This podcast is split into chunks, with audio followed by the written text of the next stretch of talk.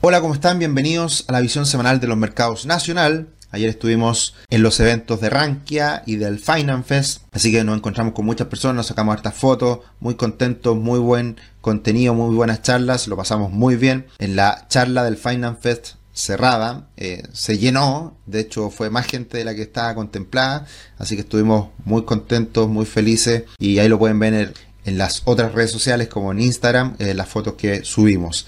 Así que muy contento y también parte esta semana el Cyber, así que tenemos muchas ofertas de curso para que la puedan revisar también en nuestra página web. Como siempre hablaremos del comportamiento del dólar, cobre y bolsa chilena, comportamiento de los multifondos, qué podemos esperar, preguntas y respuestas y la sugerencia de redes sociales. Como siempre agradecer que estén acá semana a semana viendo nuestros videos en YouTube Compartan esta información, háganos sus comentarios, felices de seguir haciendo crecer a esta comunidad y además nos pueden seguir en otras redes sociales como Twitter e Instagram en arroba cetricio, arroba somos. Bien, la última semana tuvimos una cierta estabilidad en los mercados. Eh, el IPSA logró después de fuertes caídas recuperarse y terminar prácticamente en cero. El Standard Poor's 500 cae levemente. El dólar corrige y se desacopla nuevamente respecto a sus pares. Esta última semana subió el dólar en Brasil y subió el dólar index y el dólar en Chile cayó levemente. Ahora esto viene solamente a compensar un poco el desacople previo. Lo vamos a ver más adelante en el gráfico que comparamos siempre a Chile con Brasil, al real con el peso chileno, que se está cerrando esa brecha que se había generado hace algunas semanas atrás. Una fuerte caída el día viernes, más de 15 pesos cayó el dólar de manera bastante extraña pero que va en línea con este desacople que ahora se vuelve a acoplar a lo que está pasando un poquito afuera. El cobre subiendo un 1% y acá vemos el comportamiento del dólar peso que respetó de buena manera la resistencia que está definida por la parte alta de este canal alcista. Eran más o menos los 915 eh, pesos por ahí, una resistencia importante aguantó y cayó con fuerza, como les decía el viernes, el, dólar. Eh, poco volumen y no sé, se habrá especulado que el Banco Central iba a hacer algo, no, sé qué habrá pasado, pero fue raro el movimiento, bastante eh, distante de lo que fue el comportamiento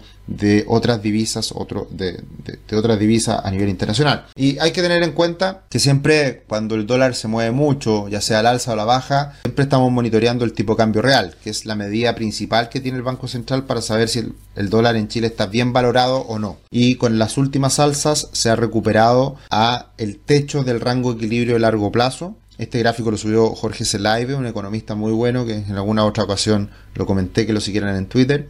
Y lo que acá se estima básicamente es que llegaría a ese techo si que el dólar manteniendo todo estable llega a los 930 pesos. Así que también hay que tener en cuenta de que eh, se ha revalorizado el dólar bastante las últimas semanas, pero esto es, móvil, es variable y se mueve eh, los diferentes instrumentos financieros y particularmente el dólar en rangos. Y hoy día está llegando a la parte alta del rango razonable. Por lo mismo, si es que el dólar subiera mucho más, ahí sería algo que eventualmente podría complicar al Banco Central y cambiar alguna decisión que ha tomado en el último tiempo, ya sea de las fuertes bajas de tasa de interés o la compra de dólares. Así que son cosas que uno está mirando semana a semana y que dan cuenta de eh, los niveles a los cuales puede llegar un instrumento en particular. Lo que les decía hace un rato atrás, eh, este desacople que se generó hace algunos días en el dólar en Chile respecto al dólar en Brasil, se cerró bastante el día viernes con la caída del dólar en Chile Así que eh, se vuelve de cierta manera a acoplar el peso chileno a sus pares internacionales y, un poco contradice esta alza reciente que ha tenido el dólar a nivel internacional. Y de hecho, el dólar index eh, subió bastante la última semana, rompe una resistencia importante en los 106. Eh, así que veremos si es que aguanta sobre estos niveles y sigue subiendo. Pero ya pasó hace algunos meses atrás que cuando rompió hacia abajo los 100.80 pensábamos que iba a seguir cayendo sin parar y se dio la vuelta el dólar. Así que también ahora hay que ver hay que tomarse con calma esta ruptura por arriba para que realmente confirme y, realmente se consolide por estos niveles. Ahora el soporte importante es la directriz alcista, que está en niveles aproximadamente los 105 más o menos. El cobre cayó durante la semana y esperábamos que se desplomara, pero finalmente aguantó los 3,63 que son el soporte anterior. Se volvió a, situar en este triángulo que se ha mantenido durante mucho tiempo, así que veremos si se sigue manteniendo en el triángulo y se recupera hasta incluso quizás romper por arriba o termina rompiendo el gran soporte que quedó los 3,63. Yo creo que si ya definitivamente rompe los 3,63, la caída puede ser bastante significativa. Pero mientras no lo haga, todavía hay potencial al sí. Tu futuro comienza hoy, conoce la primera plataforma de planificación financiera de Chile, crea tu cuenta gratis y obtén una gift card de 25 mil pesos que puedes utilizarla para comprar todos nuestros cursos que están en oferta esta semana. De hecho, precio especial, el curso Tomás Casanera, 100 mil pesos, así que aprovechenlo e incluso con esta gift card les podría quedar en 75 mil pesos. Están 100 mil por el cyber y con la gift card la podrían usar, usar y, bajarla a 75 mil pesos. Así que aprovechenlo es una gran oferta esta semana con el Cyber. El IPSA ha estado cayendo, eh, hizo mínimos en el 50% de Fibonacci, así que ahí aguantó bien en torno a los 5.800 puntos, se recuperó y vamos a ver cómo, cómo funciona la resistencia, la directriz bajista azul que está por ahí arriba. Veremos si es que aguanta y se mantiene a la baja o termina rompiendo y, toda esta corrección reciente queda en eso, en una corrección. Así que está interesante el, el IPSA la última semana con movimientos bien agresivos y ahí por ejemplo vemos varias acciones que subieron bastante como Sonda que se recuperó después de, de una caída en el último tiempo de hecho de esa caída que fue llegó a ser más del 10%, corrige y, está haciendo solamente en el último mes del 5% con esta alza de la última semana. Parauco sube cerca de un 6%, CMPC COPEC en cerca de un 5%. En el lado negativo tenemos a Aguas que cae cerca de un 6%, en el Chile también lo mismo, cerca de un 5% y SMU eh, un 3,5%. Y si miramos el comportamiento del ETF de Chile, la situación no es muy diferente a la que hemos visto en el IPSA, está todavía bajo esta directriz bajista y por lo tanto mientras permanezca bajo esta directriz la tendencia a la baja se puede mantener. Solamente rompiendo eh, podría darse un cambio de tendencia y llegar hasta ahí la corrección que ha sido importante en las últimas semanas. Comparando el ETF de Chile, el SH con el EWZ, que es el ETF de Brasil, todo muy tranquilo, todo muy parejo, se ha mantenido esta correlación casi perfecta en las últimas semanas. Y pasando a mirar lo que fueron los comportamientos de los multifondos la última semana, tuvimos un desastre en la renta fija internacional y por ese motivo las tasas subieron mucho, las de largo plazo en Estados Unidos. Y esas tasas largas lo que hacen es terminar afectando a las tasas largas también de Chile. Y por y por esa razón, como el fondo E tiene mucha inversión en renta fija a largo plazo, terminó cayendo el multifondo E un 2% esta última semana. Así que sigue siendo un, comportamiento muy malo el que tiene la renta fija en Chile de largo plazo y además el multifondo E y esto va muy de la mano con lo que ha sido el alza de tasas que hemos visto en Estados Unidos y el resto del mundo. Así que no nos hemos salvado, ahí nos pega, sabemos que la renta fija base a nivel mundial, la referencia principal, está en los bonos del Tesoro de Estados Unidos. Ahí está el cero riesgo y por lo tanto todos los demás mercados hay que agregarle riesgo a, los bonos del Tesoro, a los bonos de Hacienda, a los bonos del Banco Central. Así que por ahí está el impacto en estas tasas. Eh, evidentemente en la última semana el multifondo A se mantiene un poquito mejor, más estable, aunque igual cae un 0,6 y por lo tanto el multifondo C, la, el promedio de estos dos extremos cayendo un 1,3 aproximadamente.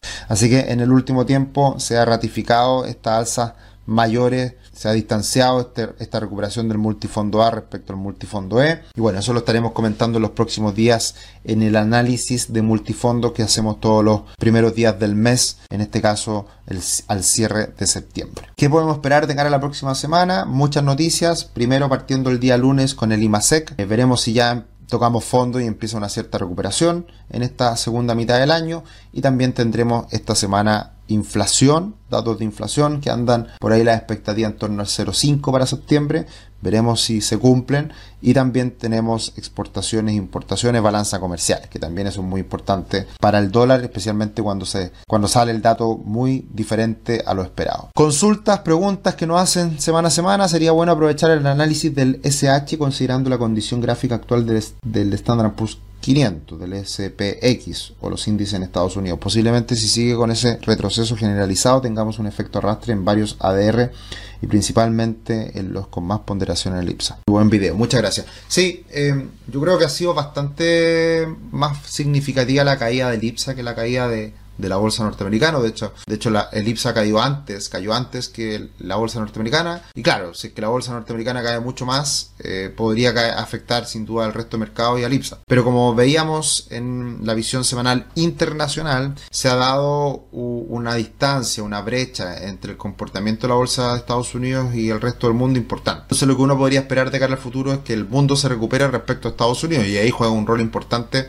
Europa, Japón y emergente. Así que podría ser eh, una oportunidad precisamente en mercados como el nuestro, también considerando acciones de valor, que fue algo, otra cosa que dije en la visión semanal internacional. Consulta, estimado, siempre el tema de cómo se percibe la inflación no coincide con la realidad común de la gente. Entonces, para las políticas económicas, ¿cuál inflación sería más importante? ¿La estándar inflación o la subyacente? Siempre es más importante la subyacente, porque la otra es volátil. O si suben los precios de los limones en una época del año, en otra época del año caen. Si los precios de el zapallo suben en algunas épocas del año, en otra época cae. Los precios de las papas lo mismo, las frutas, verduras, etc. Entonces, la inflación siempre subyacente es la importante para las decisiones y que sea demorado un poquito más en caer en el último tiempo. Sería bueno aclarar eso si se puede, ya que parece que una es más conveniente publicitar que la otra, ya que la que incorpora alimentos y energía es más alta. Entonces, ¿cuál sería más relevante considerar? La subyacente.